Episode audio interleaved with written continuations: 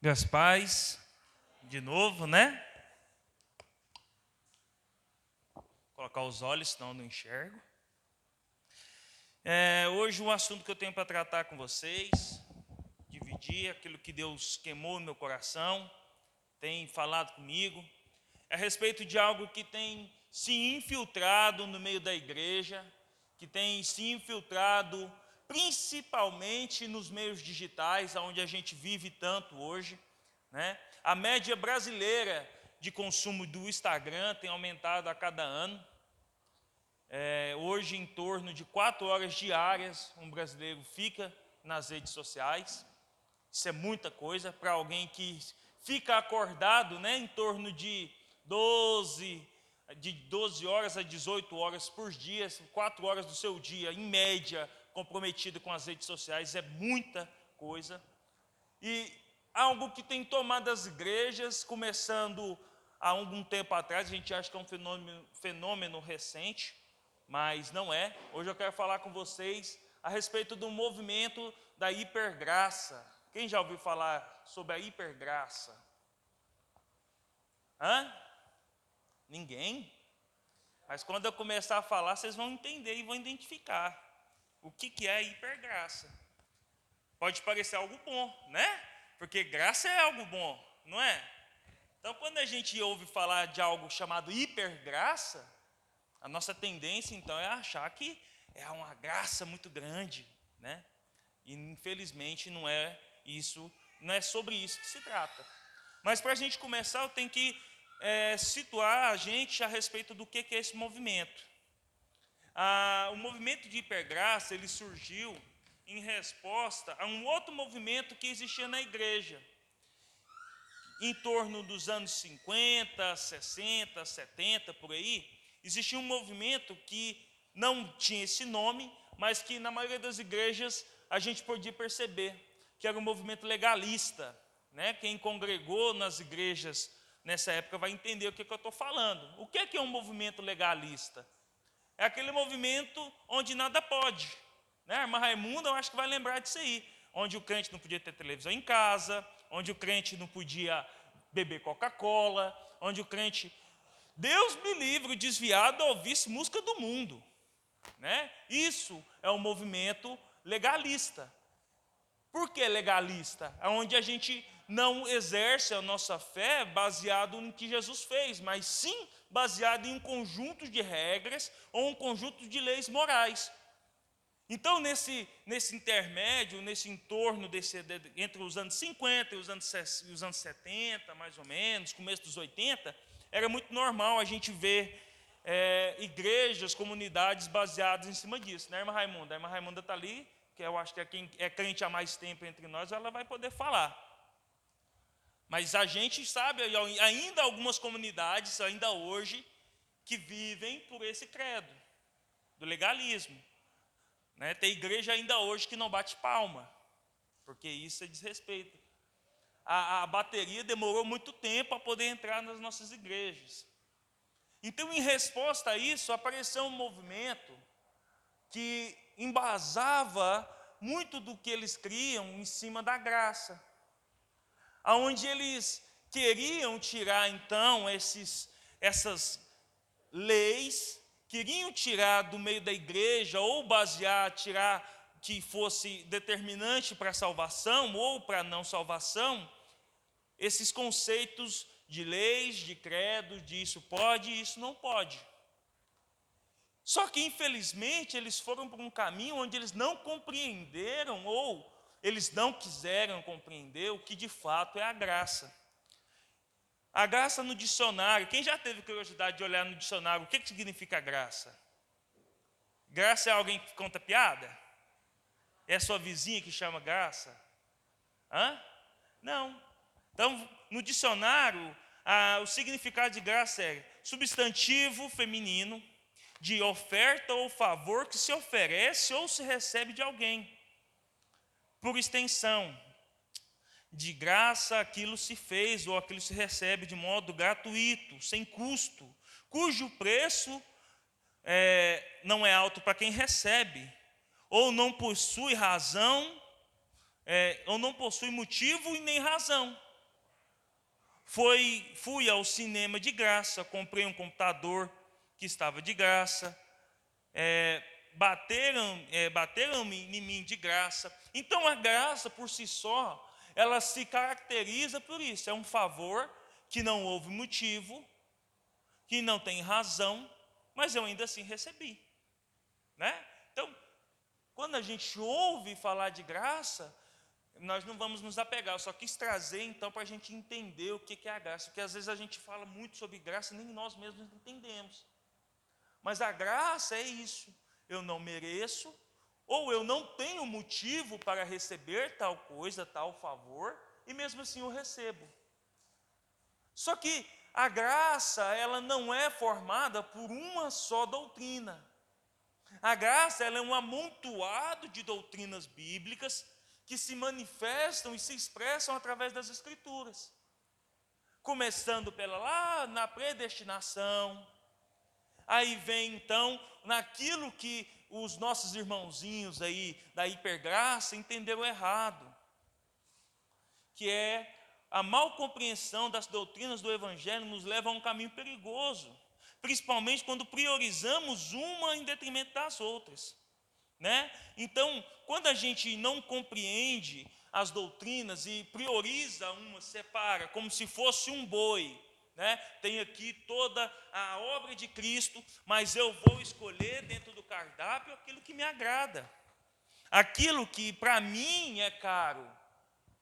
Então eu divido, eu prefiro esse corte a esse corte. E os irmãozinhos da hipergraça, eles resolveram não compreender, ou eles não entenderam justamente a doutrina da justificação.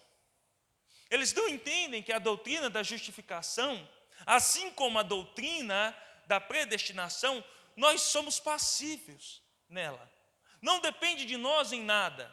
Eu sou justificado porque Jesus assim decidiu e assim então ele toma os meus pecados e eu tomo a sua justiça. Então, através de Cristo, eu me torno justo. Só que quando eu compreendo essa, essa doutrina de forma errada, lá em Romanos 3, não precisa abrir não, capítulo 24, até o, é, é, Romanos capítulo 3, versículo 24 até o 28, diz assim: sendo justificados gratuitamente por sua graça, por meio da redenção que há em Cristo Jesus. Deus ofereceu, o ofereceu como sacrifício propiciação mediante a fé, pelo seu sangue, demonstrando sua justiça em toda a sua tolerância, havendo, deixados, havendo nos deixados imunes aos pecados anteriormente cometidos. Mas no presente demonstrou a sua justiça, a fim de sermos justo e justificador daquele que tem fé em Jesus, aonde ele então onde ele, então, o motivo da vanglória, excluindo o baseado em que princípio? Na obediência, na lei? Não, mas no princípio de fé, pois sustentamos que o homem é justificado pela fé, mediante da qual a obediência à lei. Então a graça, ela vem de forma gratuita. Só que os irmãos, eles pegam esses textos eles excluem última, essa última frase, obediência à lei. Porque como eles vêm de encontro e a luta deles é contra o legalismo, quem lembra que a gente falou sobre isso? Então tudo o que é regra, tudo o que é mandamento, tudo que diz respeito à ordem, a zelo, para eles é lei, e para eles é religião, e para eles é fanatismo. Então, quando a gente vai por esse caminho, e eu vou falando aqui, vocês vão percebendo. Quem já ouviu aquela música Raridade? Hã? Quem lembra do refrão dela? Que reflete a imagem do Senhor. Só se o mundo ainda não notou, já é o bastante Deus reconhecer o seu valor. Ó, oh, você é precioso mais raro que o ouro puro de Ofir. Se desistiu, Deus não vai desistir. Ele está aqui para te levantar, quando te fizer pai. É linda, não é? Dá até um arrupiaço. Oh, aleluia! Só que essa música ela é exatamente isso, hipergraça. Onde ela minimiza o seu pecado, fala assim: você pode pecar, é normal você pecar, porque mas Jesus te salvou. A gente tem uma outra cantora muito famosa no nosso meio evangélico, que é Priscila Alcântara. Quem já ouviu falar nela? Eu estava pesquisando para fazer essa ministração e eu vi uma fala dela que é muito preocupante. Que ela diz o seguinte: Eu não sou pecadora. A religião diz que eu sou pecadora. Mas em Cristo Jesus eu sei que eu não sou pecadora. Eu posso pecar, mas eu não sou pecadora. Espera aí, quem está certo, a Priscila Alcântara ou a Bíblia? Pega, eu, tô, eu, eu fico confuso. Ou quando um certo pastor, chamado Vitor Azevedo, eu vou dar nome aos bois para a gente começar a se atentar, vira para a igreja em qual ele faz parte e diz assim: Nós não, não, não temos que nos sentir menor em nada a Cristo. Espera aí. Eu anotei o que ele falou. Depois, se vocês quiserem pesquisar, tá lá, tá? Ó, você tem o mesmo valor que Jesus Cristo. Hã?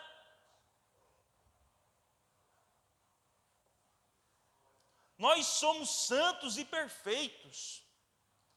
O pecado não pode esconder a marca de Jesus que existe em você. Você tem o mesmo valor de Jesus Cristo, você é santo e perfeito, o Vitor Azevedo falou.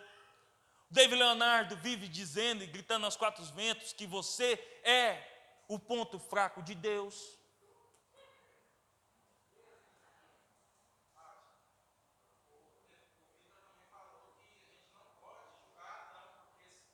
O próprio Cristo teria caído. Sim. Então isso tudo é hipergraça. É quando eu olho para aquilo que Jesus fez e escolho aquilo que me agrada. Eu falo assim: santificação não me interessa, porque a justificação me basta. A justificação é os meus pecados em Cristo, a justiça de Cristo em mim. Então aqui a graça se manifestou enquanto a graça, ela é um conjunto de doutrinas e um conjunto de coisas que Deus fez para nos alcançar. E sendo que a justificação é uma das quais nós, como seres humanos, não temos o que fazer. A gente não escolhe ser justificado.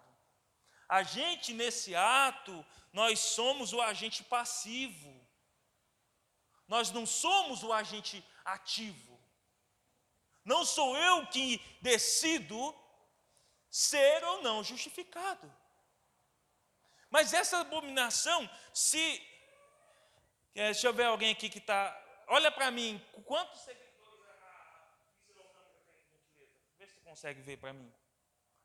Essas pessoas têm alcançado milhões e milhões de pessoas. E quando a gente mesmo, aí você vai falar assim: não, mas eu não falo essas heresias. Eu não vou falar que eu sou igual a Jesus, nunca. Mas quando a gente é introjetado e começa a estar dentro da gente essa hipergraça, mesmo que a gente não percebe, 5 milhões, 5 milhões e 900 pessoas ouvindo isso. Sendo adormecidas pelo inferno. Por que adormecidas pelo inferno? Porque quando ela escuta que Deus é amor, que a graça dele, eu não preciso, eu peco, eu peco, eu peco, mas Jesus me justificou. Espera aí, que evangelho é esse que não transforma? Hum? Que não muda os meus pensamentos, os meus conceitos? Mas, mas vamos lá. Uma das coisas que essa maldição que caiu sobre a igreja, que parece sim algo muito piedoso, muito espiritual, que os artistas, o Neymar adora, a Bruna Marquezine adora, que está tudo certo, Deus me ama, Deus é amor. faz é que quando eu enxergo alguém que tenta se parecer com Jesus, que busca a doutrina da santificação, eu me torno alguém ofendido. Quem já ouviu falar no, no mito da caverna de Platão? Alguém já ouviu falar? Hã? Quem já assistiu Matrix? Matrix foi baseado nesse mito, tá? Sim, vocês vão entender. O mito da caverna de Platão é o seguinte: nele Platão começa a falar o seguinte, que a gente, o ser humano vivia dentro de uma caverna e ele não conhecia nada além do que estava dentro daquela caverna. E que no fundo da caverna ele via o fogo e algumas sombras fazendo algumas coisas, e para ele então o mundo se resumia aquilo. Até que então um dos homens resolveu sair da caverna. E aí ele saiu da caverna, botou o pé para fora e viu que o mundo não se resumia e não era só aquela caverna. Aí ele viu o sol, ele viu os animais, as plantas, ele viu a luz, ele viu a luz. E aí então ele olha e fala assim: Eu tenho que voltar e contar para os meus irmãos, contar para os outros homens que o nosso mundo não se resume a essa caverna. E ele volta e fala para os outros: Ó, oh, vem, vem comigo, porque lá fora o mundo é bem maior do que essa caverna. O que, é que os outros homens fazem com ele? Batem nele, bate nele e mata ele. Por quê? Porque é inadmissível. Como que ele está vendo algo? Ele descobriu algo que eu não vi. Isso, Matrix foi baseado nesse, nesse, nesse mito. É a mesma coisa.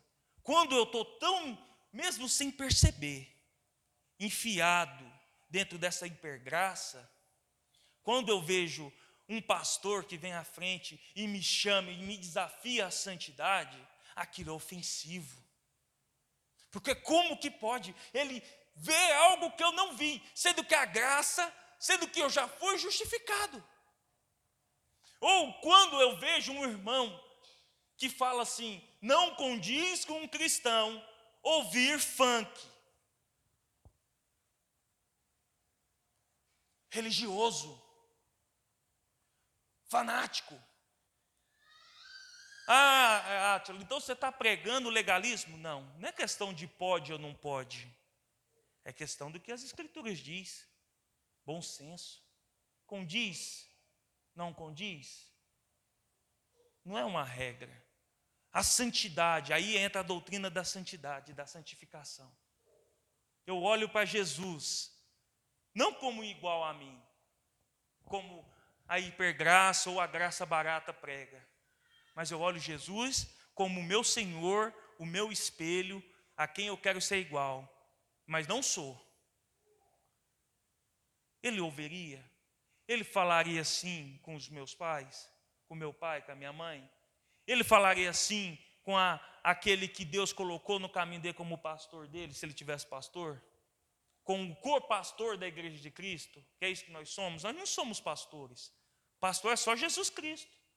Mas nós somos co-pastores com Cristo. Então é inadmissível que aquele pastorzinho, o próprio Cristo, isso. Mas se Jesus falasse, eu sou a própria graça, não vou submeter a ninguém. E ai daquele, daquele doido que fica com roupa de camelo vir me falar alguma coisa. Mas não, a nossa geração, mesmo sem perceber, está mergulhada. Então, nós vivemos uma vida de hipergraça, tudo posso, Deus é amor, mesmo que sem a gente perceber. Não, não tem nada eu pecar aqui não. Deus me perdoa. Deus perdoa os nossos pecados? Amém? Mas essa cultura que tem se colocado de que Deus é um, é um banana amoroso, isso não é bíblico, isso é diabólico. O diabo distorceu o que é a graça, pegou um negócio que aparentemente é certo e transformou em uma maldição dentro da igreja. E aí a gente vê uma menina como essa Priscila Alcântara, que como cantora eu não tenho o que falar, porque eu gosto, acho que ela canta muito, mas falando esse monte de baboseira, ela tinha que ter algum pastor na vida dela para falar, mas se alguém falar com ela disso aqui, ela vai falar, seu, seu religioso. eu, eu escutei ela falando assim: o cristianismo é falar daquilo que Jesus falou, e eu nunca vi Jesus julgar ninguém. Falei, opa, pega aí, deixa eu dar. Um... Minha Bíblia às vezes está errada, né? Mas é isso que ela está propagando por aí. Ela é o ícone evangélico e nós vamos comprando essas ideias. Não, não tem nada não. É o que o Alisson falou na semana passada. Tem nada a ver, isso é normal. É o que o Guilherme falou na semana que ele ministrou. O evangelho ele é politicamente incorreto, eles não querem ouvir o que o evangelho diz. Porque a graça me basta. E mas eu tenho um uma pessoa para apresentar para vocês. Existiu um pastor um pastor é, luterano e ele escreveu um livro chamado Discipulado. O nome dele é Dietrich Bonhoeffer. Sabe, eu estou lendo a biografia dele, as cartas. Ele, para você ter ideia da história desse cara, ele era um pastor luterano, pastor na Alemanha nazista, e por professar a fé cristã, ele foi acusado de ser cúmplice em um atentado que ia matar Hitler. Então ele passou os últimos dois anos da vida dele estando preso. E aí ele fez várias cartas, e essas cartas é, têm edificado a igreja até hoje. E ele tem uma passagem que ele chama não de hipergraça, mas ele chama de a graça barata, onde ele expressa o que, que ele acha sobre a graça barata. Ele fala o seguinte, nesse livro dele, O Discipulado. A graça barata é a pregação sem perdão, sem arrependimento. É o, é o perdão sem arrependimento. É o batismo sem disciplina. De, é sem disciplina de uma congregação. É a ceia do Senhor sem a confissão dos pecados. É, é a absolvição sem confissão pessoal. É a graça barata, é a graça sem discipulado. É a graça sem a cruz, é a graça sem Jesus, Cristo vivo e encarnado. E essa é a graça que muitas vezes nós estamos vivendo. É uma graça onde não me arrependo de nada, onde está tudo certo. E ai daquele que vier me orientar e me falar assim: a Bíblia diz isso, religioso. E aí eu tenho um texto ah, mas aí você está citando um cara, beleza, ele foi bacana, tá bom. O texto da Bíblia, vamos para a Bíblia? Vamos para a Bíblia. Hebreus, capítulo 10, versículo 26 até o 31. Abre aí.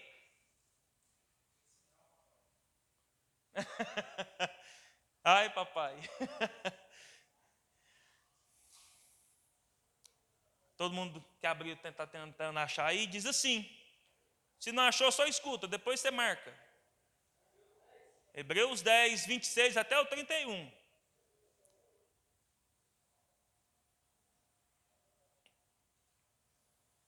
Diz assim: Se continuarmos a pecar deliberadamente porque queremos, depois de recebermos o conhecimento da verdade, já não resta sacrifício pelos nossos pecados mas tão somente uma terrível expectativa de juízo e de fogo intenso que consumará os nossos, consumará os inimigos de Deus. Quem rejeita a lei de Moisés morreria sem misericórdia pelo depoimento de duas ou três testemunhas. Quanto mais severo é o castigo que julgam vocês, merecem aquele que pisou aos pés do Filho de Deus, que profanou o sangue da aliança pelo qual ele foi santificado e insultou o Espírito da graça. Pois conhecemos aquele que disse: A mim pertence a vingança, e eu retribuirei. E outra vez o Senhor julgará o seu povo e terrível coisa é cair na mão de um Deus vivo. Mas peraí, A graça não basta. Espera aí, eu só não tenho que acreditar que Jesus levou sobre ele os meus pecados? Essa é a mentira que o diabo tem colocado nas nossas vidas. Toda vez que alguém me orienta, eu olho e falo religioso. Toda vez que alguém olha e orienta e fala para mim, você acha que condiz com a postura cristã essa atitude? Nossa, mas fulano é religioso, né? Está fanático. É o que Von Trist disse, Von Hoffer disse. É fazer toda a fé cristã sem ter Cristo. É ceiar sem ter o perdão. É ter o perdão sem confessar. A graça barata ou a hipergraça, ela é a graça que nós mesmos criamos para nós, para nos dar autorização e liberdade de fazer o que eu quero sem ninguém me confrontar ou sem ninguém me orientar. Quando eu ando pelas minhas próprias pernas, eu vivo na graça que eu determinei ser a graça correta. A graça barata vai falar como o pastor Batista, que eu creio que está passando por um momento difícil, o Ed René Kivix, que a gente até já citou como referência em algumas coisas, mas que tem dado alguns sinais, que ele fala o seguinte: santificação não é deixar de fazer algo, mas santificação é mesmo que eu esteja cheirando uma carreira de cocaína, Cristo está comigo. Santificação é mesmo que eu esteja traindo a minha esposa, Cristo está comigo. Santificação é mesmo que eu esteja roubando, Cristo está comigo. Santificação é mesmo que eu esteja assassinando alguém, Cristo está comigo, porque a graça me basta.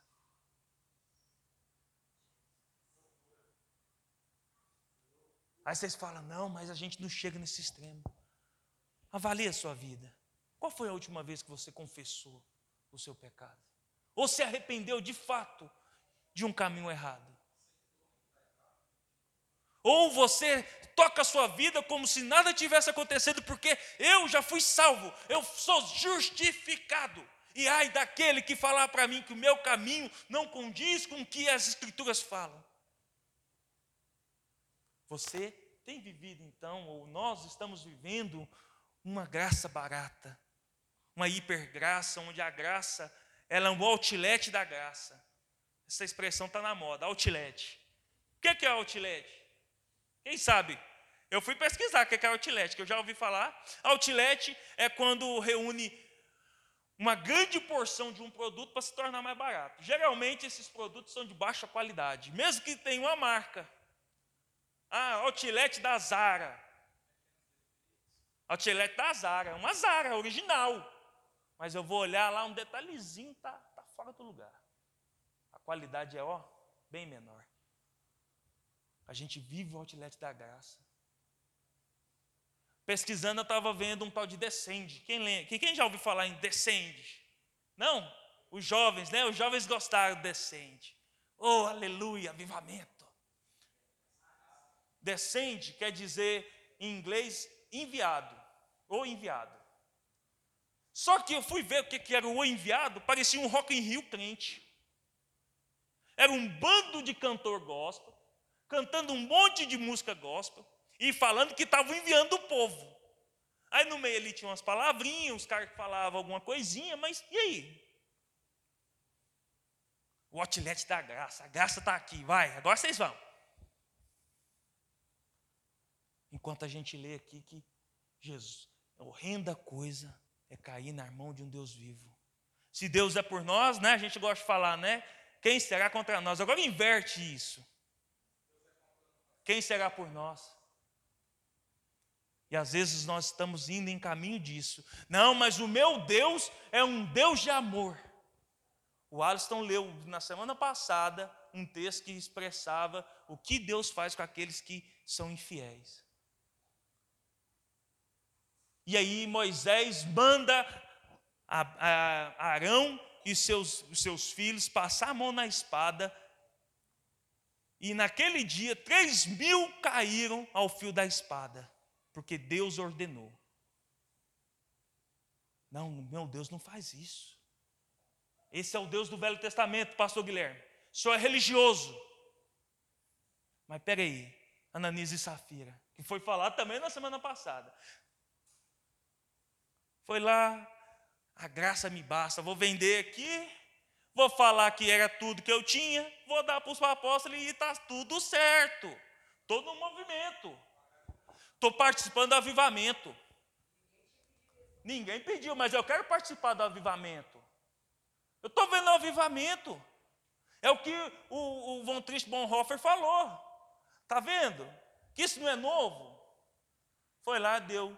Os apóstolos foi, orou, falou assim: vocês estão mentindo para o Espírito Santo. E esses mesmos pés que carregaram seu marido vai carregar você agora. Puf, já era. Novo Testamento. E o que eu li também é Novo Testamento. Hebreus.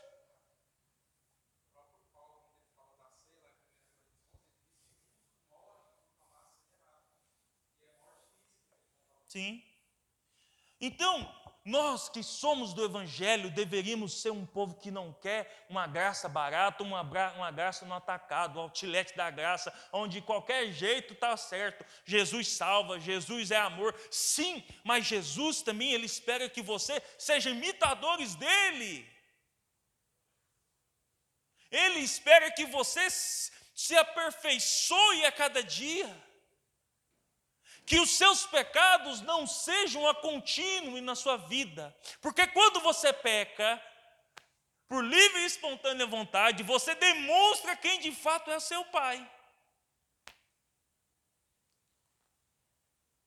Diz assim: aquele que pratica o pecado é o diabo, porque o diabo vem pecando desde o princípio.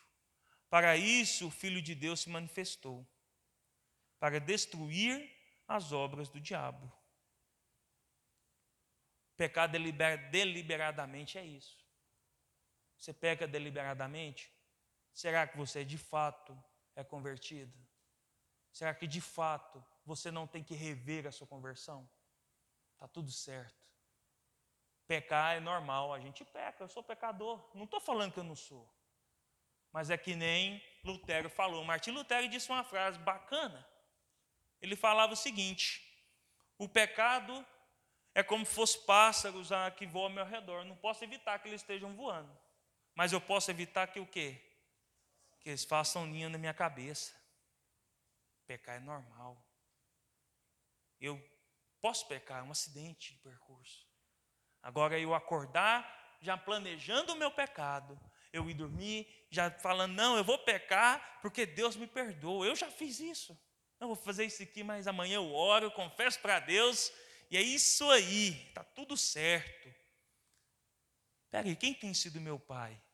Quem que pega, peca desde o princípio sem arrependimento? Então, será que nossos caminhos não estão errados? Essa graça a qual nós estamos falando que cremos e, e professamos e pregamos, não tem sido uma graça barata, sem preço, sem Cristo. Apenas uma graça que satisfaz o meu ego. Que se alguém me pergunta, você é cristão? Eu falo, oh, glória, eu sou cristão. E Deus é amor.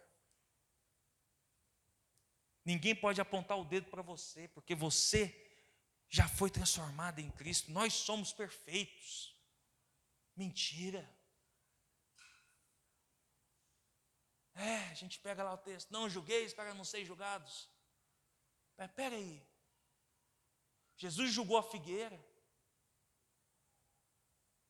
Sabe? Jesus vivia fazendo julgamento. Jesus parou, sentou em frente ao gasofilácio, ficou olhando o povo ofertar. E vi, ainda falou para os apóstolos, falou assim, quem que vocês acham que deu mais? Julgando. Ah, deixa eu sentar, ficar aqui do lado e esperar vocês ofertar. Ficar olhando. Hã? O que, vocês vão achar? Hã? Isso aí tem chamado, né? Para com isso. Nós vamos ser julgados. E se a gente não for julgado por Cristo, a gente é julgado por uma, uma, uma nuvem de olhares. Tem todo mundo não está nos julgando. Como que a gente vai julgar alguém desse jeito que a gente está?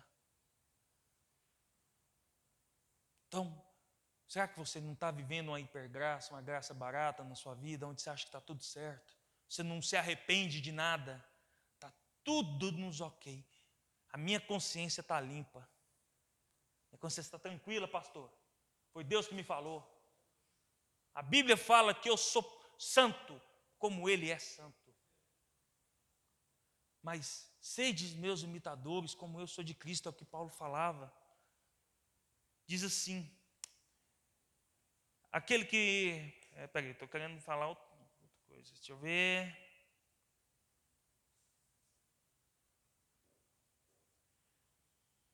Hum, aqui, ó.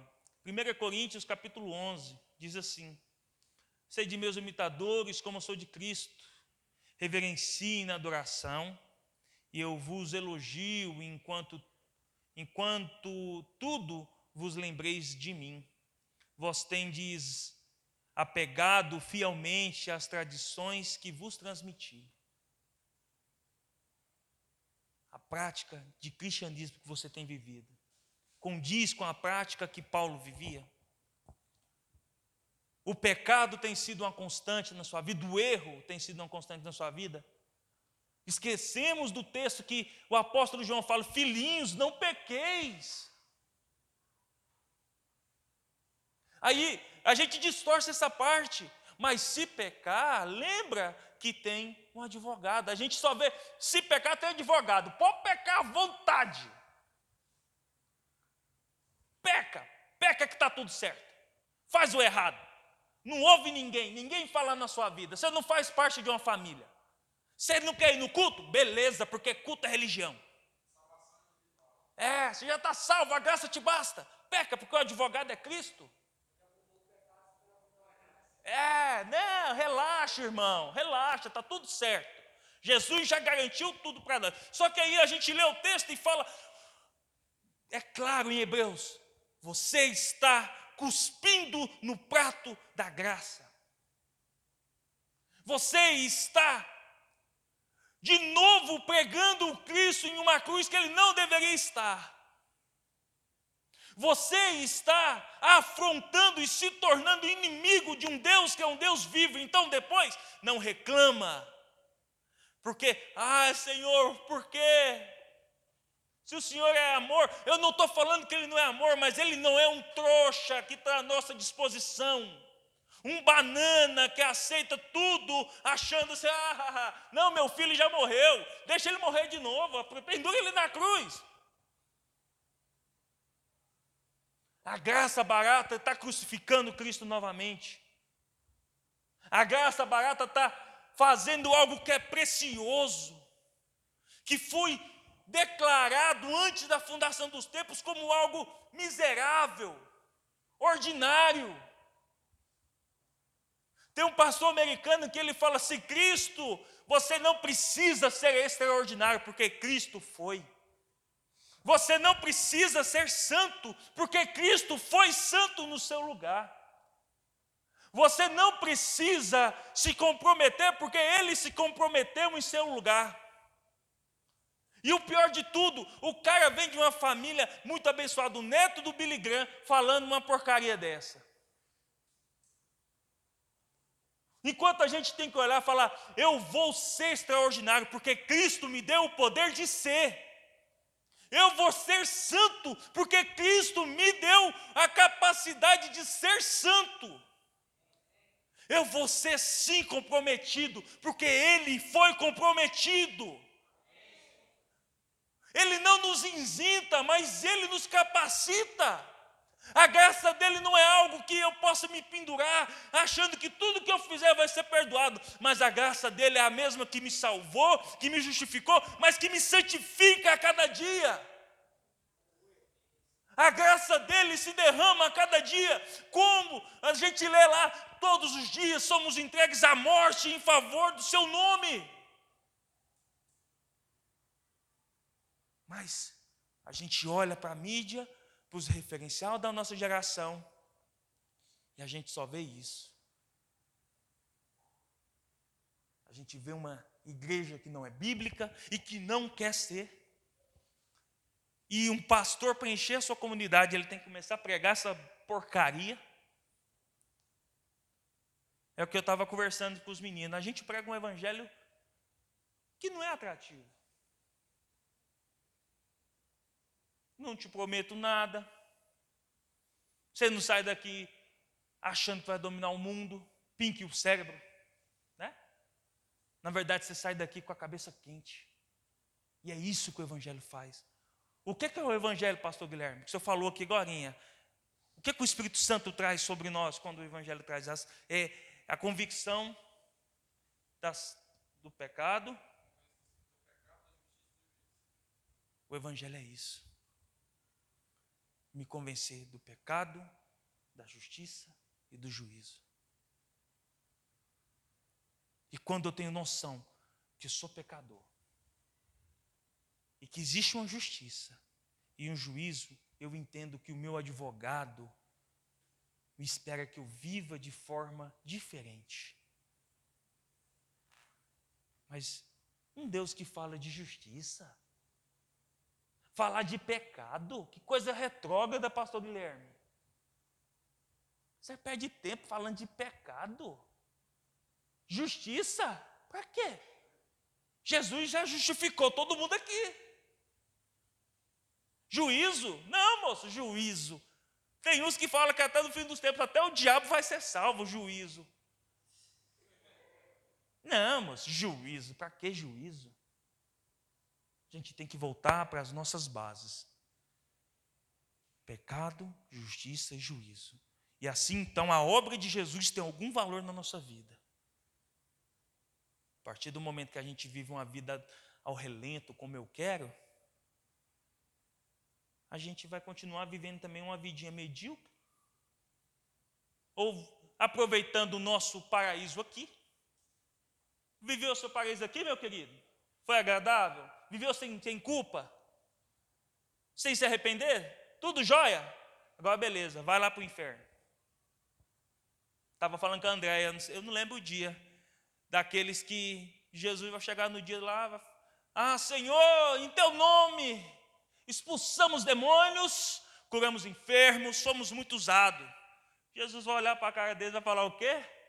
Aparta-te de mim, maldito, porque eu não te conheço. E aí? O cara fez mais que a gente se brincar.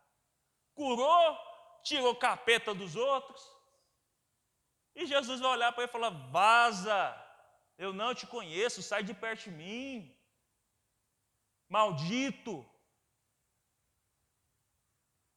Pesado, né? Não estou ouvindo um glória a Deus? Se a gente não deve, a gente não teme. Isso tem que ser então palavra de esperança, porque eu estou no caminho certo, amém? Mas eu entendo que é uma palavra pesada, mas é uma palavra que a gente precisa ouvir. Porque é um evangelho que é muito fácil. Você tem pregado esse evangelho? Água com açúcar? Hã? Você acha que eu estou errado de pregar um evangelho sólido para você? O Guilherme está errado? Vou ler um textinho aqui para você que baseia tanto o meu chamado quanto do Guilherme, o chamado do Alisson e de outros pastores, pela graça de Deus, que ainda continuam pregando uma palavra dentro daquilo que a Bíblia fala. Atos capítulo 20, versículo 26 e 27. O apóstolo Paulo falando a alguns dos seus, falava assim: Portanto, eu lhes declaro hoje que estou inocente do sangue de todos, pois não deixei de proclamar toda toda a vontade de Deus. Toda a vontade de Deus. Jesus justifica? Amém. Verdade. Ele me justificou. Glória a Deus. Jesus me, me prospera? Amém. Jesus me, vai sim me prosperar. Jesus me cura? Glória a Deus, porque isso é verdade. Jesus me cura. Mas eu não posso chegar aqui e resumir o evangelho à cura, eu não posso chegar aqui e resumir o evangelho a dinheiro, eu não posso chegar aqui e resumir o evangelho a uma graça burra, inocente, menina que perdoa tudo que eu faço. E a gente também não pode sair por aí proclamando um evangelho diluído, aos pedaços, à la carte, onde o cliente chega, olha no cardápio e fala: É, eu quero um pouco de graça, um pouco de cura, um pouquinho de, de saúde, prosperidade aqui, mais um tiquinho. Ah, peraí, santificação? Não, santificação não quero, não. Santificação é amargo, não quero. A gente parece mesmo gente no restaurante. Santificação? Hum, não gosto muito, não. Deixa isso para lá. Transformação? Para quê? Deixa quieto. Mas a gente tem que pregar o evangelho inteiro, trazendo sobre os homens a consciência, sim, do pecado, da justiça e do juízo. E você não espera que eu vou vir aqui e ficar tentando te convencer. Meu papel como proclamador ministrador e pregador do Evangelho, o Evangelho é uma notícia, é te dar uma notícia. Muda o teu caminho, meu querido, senão você vai dar ruim. Agora, se o que, que você vai fazer com essa notícia, já não é problema meu. Eu posso te ajudar? Estou aqui. Eu, o Guilherme, o Alisson, a gente está aqui. Agora, o que eu não posso é abrir a sua cabecinha Vou te levar ali para a salinha, eu e o Guilherme, nós vai fazer agora o evangelho entrar. Pegar uma cadeira dessa. Muda a sua cabeça, irmão. Pau! O evangelho não é assim. Até você falar, até você falar, eu quero, eu quero, eu aceito, Senhor.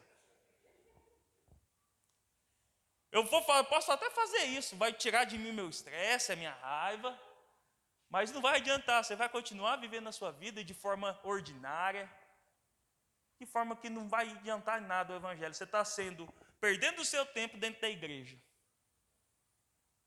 Se alguém quer tranquilidade, o que eu não te recomendo é ser cristão.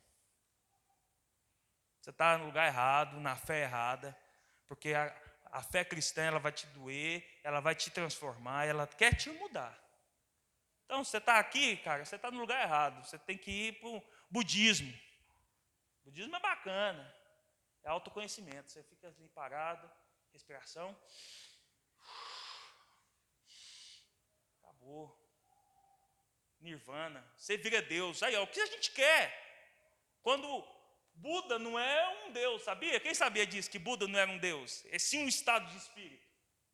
Qualquer um pode se tornar Buda, virar Deus. Hã? Vai lá, você pode se virar Deus. Quer ser, ser seu Deus? Vira budista. Você quer ser Deus? Vira budista. O Evangelho não é para isso. O Evangelho é para te doer mesmo, para me doer. Deus vai me dar tudo que for preciso, como o apóstolo, o apóstolo o, o Tiago disse. Deus vai me descapacitar, desde que eu queira. Eu não quero, não. Vai lá. Hebreus fala que Deus entrega ao homem a sua própria vontade. O castigo de Deus para o homem é esse. Você quer viver a sua vidinha do jeito que você está? Ele vai te deixar, irmão. Seu, a sua maldição é viver do jeito que você quer.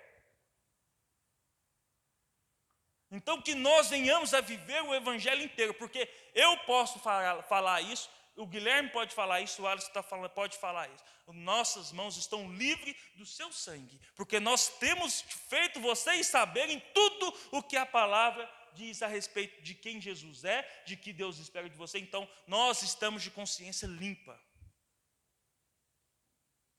E muitas vezes pregando algo impopular, igual esse aqui. Eu sei que essa aqui não vai ser a ministração que mais mexeu no seu coraçãozinho. Eu tenho certeza disso. Aquela que você sentiu rupiaço, vontade de chorar. Mas eu sei que essa vai ser uma das que vai que vai ficar buzinando na sua cabeça e que vai trazer mudança. E é isso que eu quero. E era isso que o Guilherme queria quando te falou que a sua fé é uma fé politicamente incorreta. E que o Alisson falou na semana passada, que não basta só acreditar, só ser devoto. Então a gente está de consciência limpa, meus irmãos, porque a gente crê e acredita que a gente tem entregue tudo aquilo que Deus quer que vocês saibam. Então que nessa noite você e eu mude os nossos caminhos e creia numa fé e uma graça verdadeira, não nessa graça no atacado, que está nos levando e nos amortecendo aí para o inferno. E seguindo e achando lindo o Jesus do Neymar na faixa do Neymar. Eu amo Jesus. 100% Jesus, estamos juntos. Porque Jesus era um cara bacana. Mas e aí, cara? Mudança de vida que não é na, na vida do cara? Nenhuma. O que, que nós temos visto de mudança na sua vida? Nenhuma. Na minha, nenhuma. Está errado. O Evangelho muda, transforma. Esses dias eu conversando com o irmão daí para encerrar, o pai do, do, do, do Juninho. E eu falando, eu queria, irmão. E o Guilherme uma vez também me relatou isso. E eu falei para o irmão, eu queria trazer uma palavra de motivação para a igreja. Falar de só de bênção, só de, de, de coisa boa, alegria, Deus vai te prosperar. Mas como que eu vou falar sobre essas coisas se eu olho para o Evangelho e ele me corta, e ele me poda, e ele me, me, me fala se você está errado, você tem que morrer? Como que eu posso proclamar esse Evangelho agora com açúcar se eu olho para o meu Senhor e ele está crucificado? E olhando e falando assim, está tudo consumado. Como que eu posso pregar um evangelho que a graça é fácil, barata, e quando eu olho para Atos e vejo Estevão falando, Senhor, perdoa-lhes, pois eles não sabem o que fazem, morrendo apedrejado por, por um evangelho verdadeiro. Como que eu olho e, e prego um evangelho água com açúcar? Como que esse povo consegue, olhando para Paulo e falando, acabei a carreira, guardei a fé, eu estou já escutando os machados que se afiam. Como que eu posso pregar um evangelho água com açúcar se eu olho para a história de Pedro, de, de, João, e o cara foi mergulhado no óleo fervente, não morreu, foi mandado para uma ilha para ser comida por bicho, ou morto pelos bandidos que ali estavam, e o cara converteu toda a ilha, trouxe sobre nós a, a, a o Apocalipse, na né, revelação do Apocalipse, como que nós conseguimos viver uma vida tão mesquinha, mediana, vivendo de acordo com o que o mundo manda, tudo está certo, porque Jesus é amor, Jesus é amor, mas Ele é amor na eternidade. Ele não disse que te pouparia aqui. Ele não nos prometeu nos poupar aqui. Ele disse: No mundo tereis aflições. Mas ele segue dizendo: Mas tem de bom ânimo, porque eu venci o mundo. Eu venci o mundo. Você está caminhando sozinho, está errado. Você acha que o seu dinheiro é todo seu? Está errado. Isso não é graça. Isso é libertinagem, isso é pecado, isso é rebeldia. Sim, quer me chamar de religioso? Fica à vontade. Mas o Cristo que eu sirvo, ele transforma vidas. O Cristo que eu sirvo pegou o cobrador de impostos, o ladrão, e transformou em um apóstolo. Pegou o matador de cristão e transformou no maior pregador que o Ocidente já viu. Ele transforma. Se ele não está te transformando é porque te falta fé. Porque você não leva a sério e não tem como verdade o que ele diz a respeito de você. Não porque você é especial, você não é um espelho. Mas ele quer que você seja parecido com Ele, que você busque a semelhança dEle. Que seja gerado em nós a cada dia o caráter de Cristo. É o seu caráter que tem que mudar, não é a sua conta bancária.